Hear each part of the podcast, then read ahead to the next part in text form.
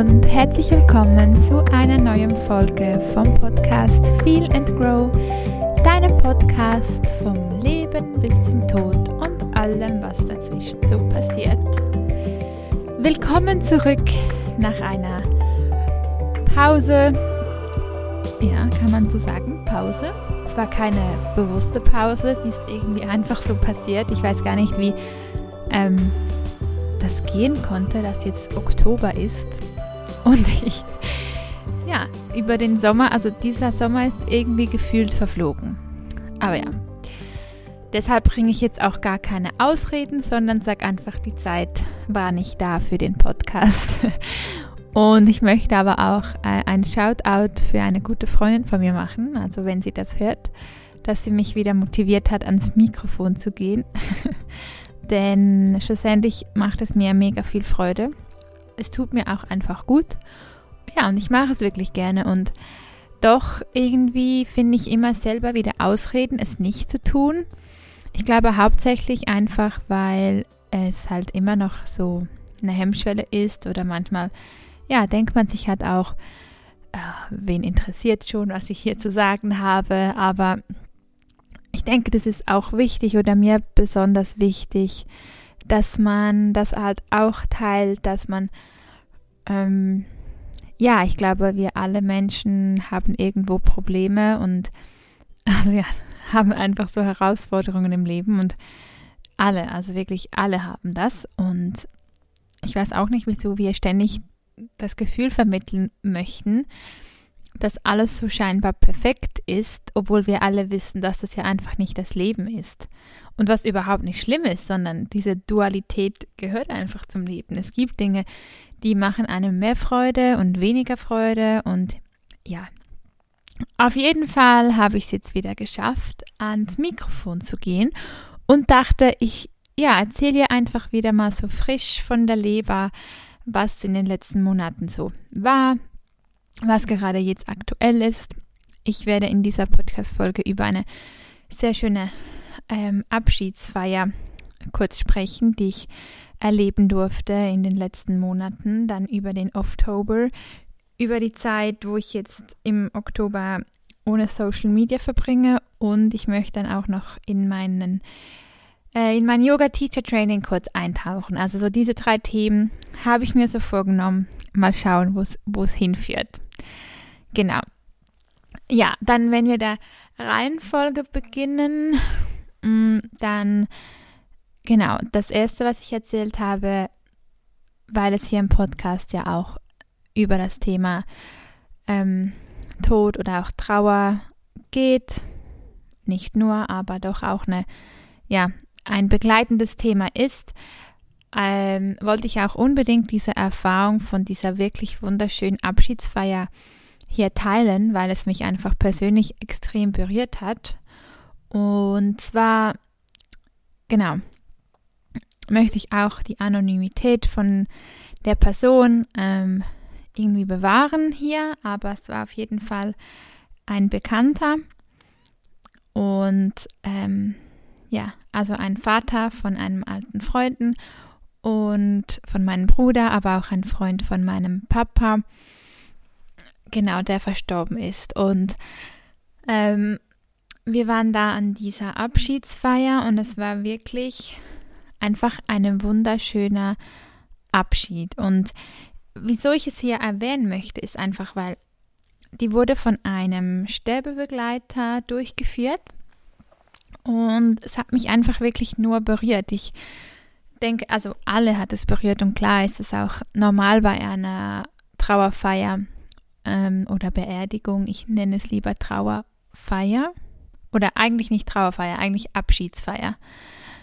Ähm, genau, das ist eigentlich so den Ausdruck, den ich gerne verwende. Und ähm, es war einfach so schön, weil was mir dort geblieben ist, dass dieser Sterbebegleiter gesagt hat, wir sind hier eine ganze Stunde zusammen und der Sinn dieser Stunde ist wirklich zu trauern. Deshalb macht man eine Abschiedszeremonie, eine Abschiedsfeier, weil, oder eben die Trauerfeier, weil man wirklich dort zusammen die Trauer rauslassen soll. Und irgendwie fand ich das so schön, wie er das gesagt hat, weil ja, es stimmt auch. Ich glaube, alle, die dort waren, ich würde mal behaupten, die meisten haben immer wieder unterdrückt, dass sie weinen müssten. Gerade bei Leuten, die es vielleicht nicht so nahe standen.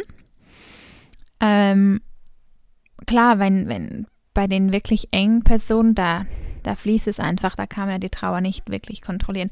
Aber irgendwie auch da, man ist da in dieser Gemeinschaft, man hält sich so gegenseitig und trotzdem glaube ich, dass ganz viele Leute das Gefühl haben, sie müssten ihre Gefühle so zurückhalten oder wieso sollte ich jetzt weinen? Und bei mir war es wirklich so, ich glaube, ich habe eine Stunde, ja, die ganze Stunde, ich, ich musste wirklich viel weinen und auch bei mir kam so irgendwie so, dass, so dass, dass ich mich, dass ich mir gesagt habe, oh mein Gott, ähm, es steht mir gar nicht zu, jetzt jetzt so zu weinen, weil äh, ja, ich, ich kannte die Person ja schon, ich kannte sie, aber es war jetzt nicht ähm, die irgendwie extrem nahestehende Person. Aber ich, ich habe dann selber so Klick gemacht und gesagt, aber nein, eben, um das geht es. Ich bin hier, um mitzutrauern. Man, man stützt ja so auch die wirklich engen Angehörigen, indem man einfach, ich meine, es ist einfach traurig, wenn ein Mensch früh geht. Das, und ja, ich muss mir das auch sagen, es berührt mich einfach und dann lass es fließen, weil so, ja, unterstützt man sich gegenseitig, man hält sich gegenseitig. Und ich fand das einfach schön, weil wirklich viele Leute berührt waren, weil es einfach schön gestaltet war und ja, ich muss mir da selber einfach sagen, meistens ähm, berührt es einem ja auch persönlich wegen einem Thema.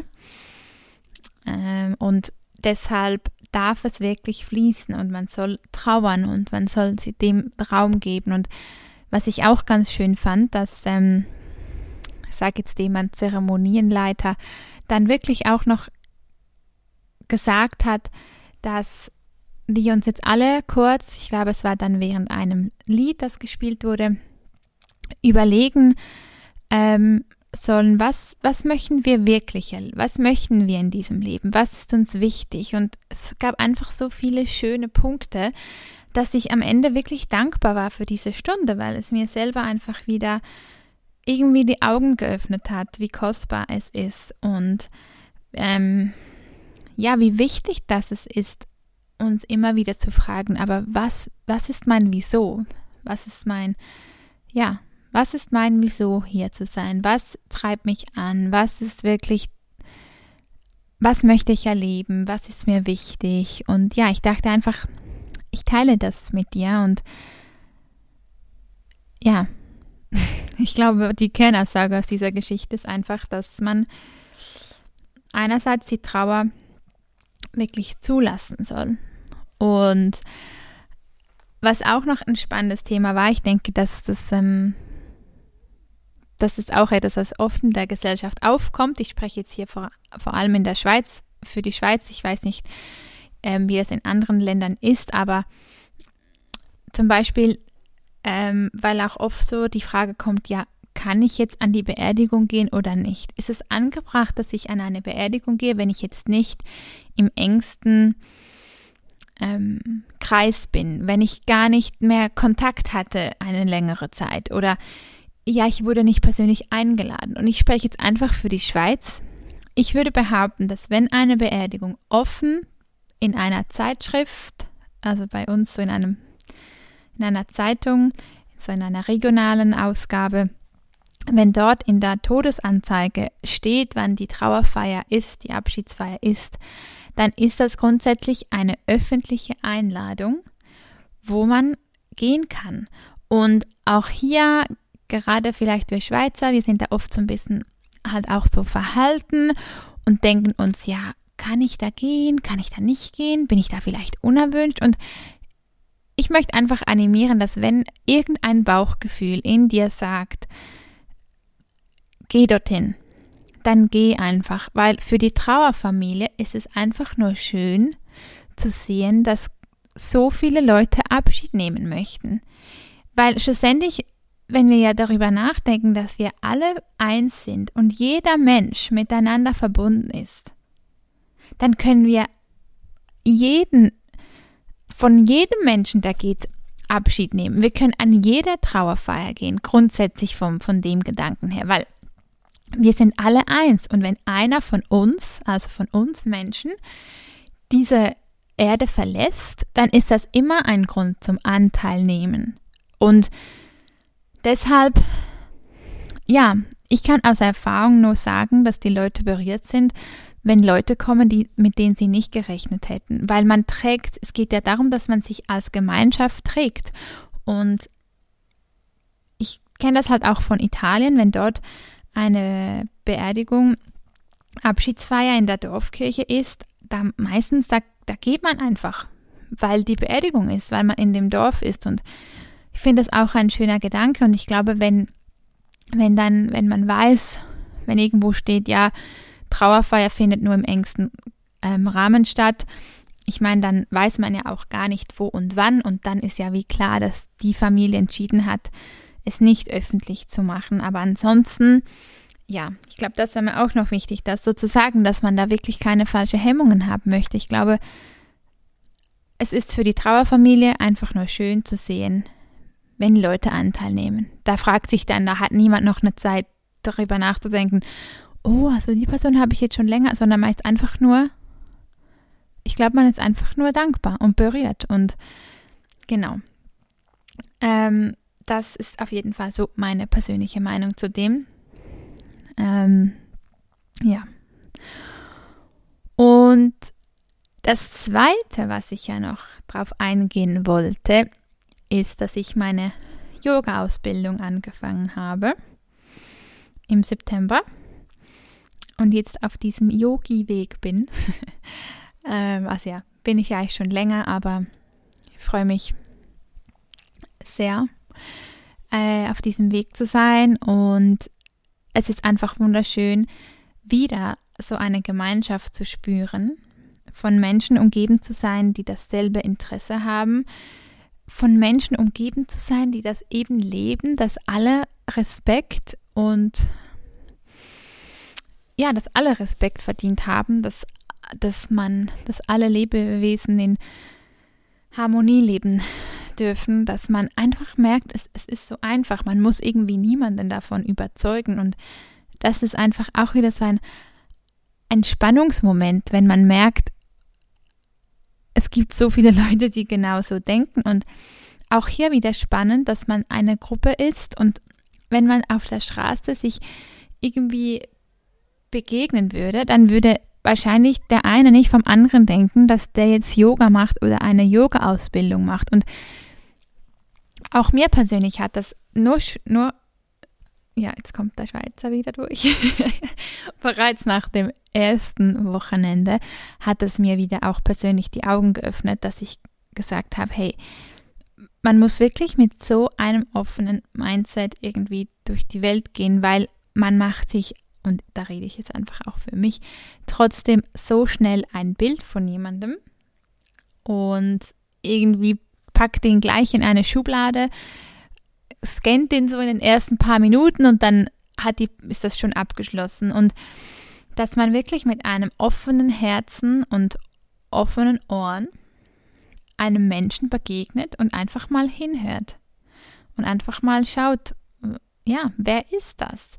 Auch mit einer Neugierde, Neugierde dahinter geht und ähm, das hat mich auf jeden Fall selber schon so irgendwie berührt und war bereits so ein Lernprozess, irgendwie einfach nur diese Erfahrung zu machen, so okay, wer treffe ich denn hier so an?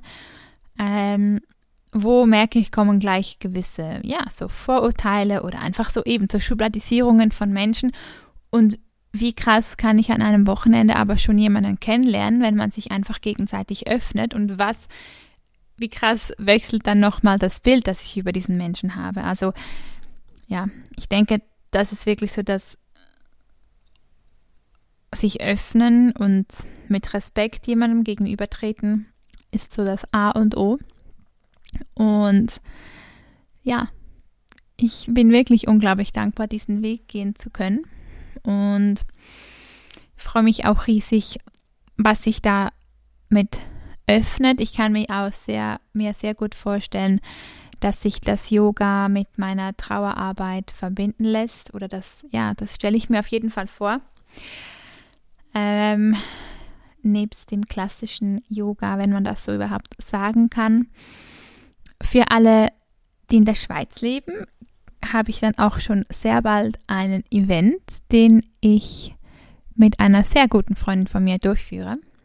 Ähm, und werde dann wahrscheinlich in der nächsten Podcast-Folge mehr darüber sagen. Der Event findet im November statt und vielleicht hat ja die ein oder andere Person Lust, die diesen Podcast hört, dort teilzunehmen. Genau, aber ich denke, da schaffe ich noch eine weitere Podcast-Folge bis im November. Ich bin jetzt mal guter Dinge, dass das nicht wieder ein paar Monate geht. Und dann, dann freue ich mich. Es ist einfach schön, wenn man irgendwie immer mehr merkt, dass man wirklich Leute um sich hat und anzieht, die einfach einem gut tun das merke ich jetzt gerade, wenn ich mir das so überlege. Ich habe wirklich mein Umfeld mit allen, die ich jetzt wirklich regelmäßig, und ich meine regelmäßig Kontakt habe, das sind einfach alles wunderbare Menschen und es war nicht immer so und ich, also nicht immer so, ich, es gab nicht, dass jetzt andere Menschen schlecht wären, aber es geht einfach darum, wer tut mir gerade gut und ja, ich merke gerade, dass ich äh, mich in einem sehr wohlwollenden Umfeld befinde, sehr unterstützend und das ist einfach nur schön. Und ich wünsche das eigentlich jeder Person. Genau, das zum Yoga-Weg. Und dann das dritte Thema. Ich habe jetzt nämlich auch nicht allzu viel Zeit, weil ich jetzt selber noch ins Yoga gehe. Aber da wollte ich noch eine kurze Erfahrung teilen, dass ich jetzt im Oktober beim Offtober mitmache. Und zwar ist es eine Bewegung einer Content Creatorin auf Instagram, die das ins Leben gerufen hat. Und zwar geht es darum, im Oktober ähm, ohne Social Media auszukommen, außer WhatsApp.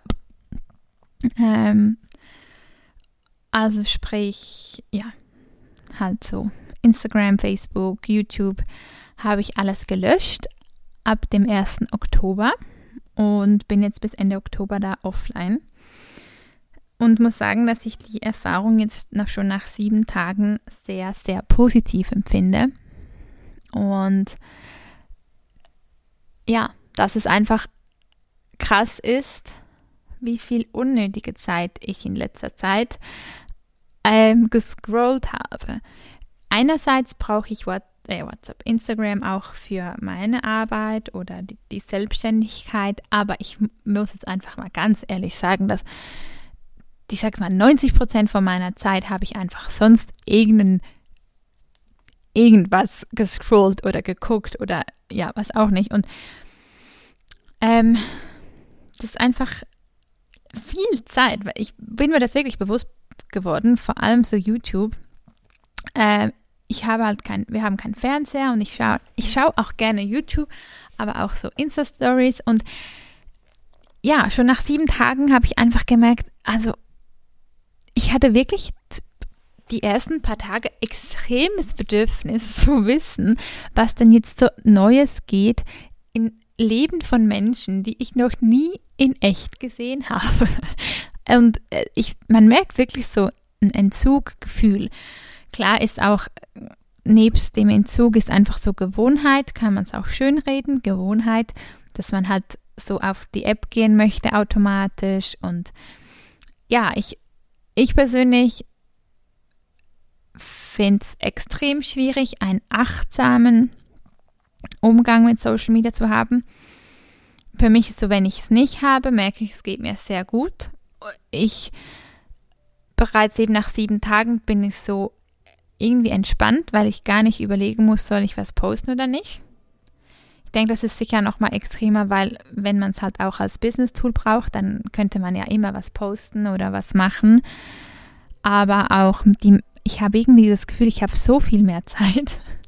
Und ich meine, es ist nicht so, als wäre ich stundenlang auf diesen Apps. Aber gerade am Abend hat sich das so eingeschlichen, dass wenn ich meinen Sohn ins Bett gebracht habe, dass ich dann halt noch geYouTubed habe und dann halt noch das angeschaut habe. Und jetzt habe ich plötzlich am Abend Zeit, eine Stunde Yoga zu machen. Und ich dachte vorhin, ich habe keine Zeit für eine Stunde Yoga. Und ja, siehe da, ich habe die Zeit. Und ähm, vielleicht hast du ja jetzt noch Lust einzusteigen, auch wenn schon sieben Tage um sind.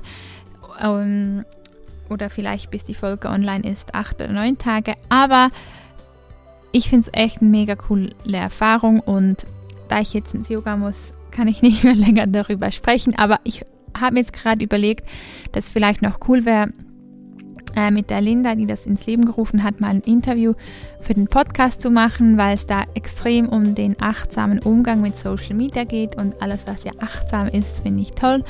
Und deshalb frage ich, glaube ich, gleich mal die liebe Linda, ob sie Lust hat auf das Interview und dann könnten wir das nämlich hier abspielen und dann noch mehr in diese Thematik abtauchen. Aber jetzt muss ich los. Ähm, ich bedanke mich, wenn du eingeschaltet hast. Teile den Podcast sehr, sehr gerne mit deinen Liebsten, wenn du möchtest. Und wir hören uns beim nächsten Mal. Ciao!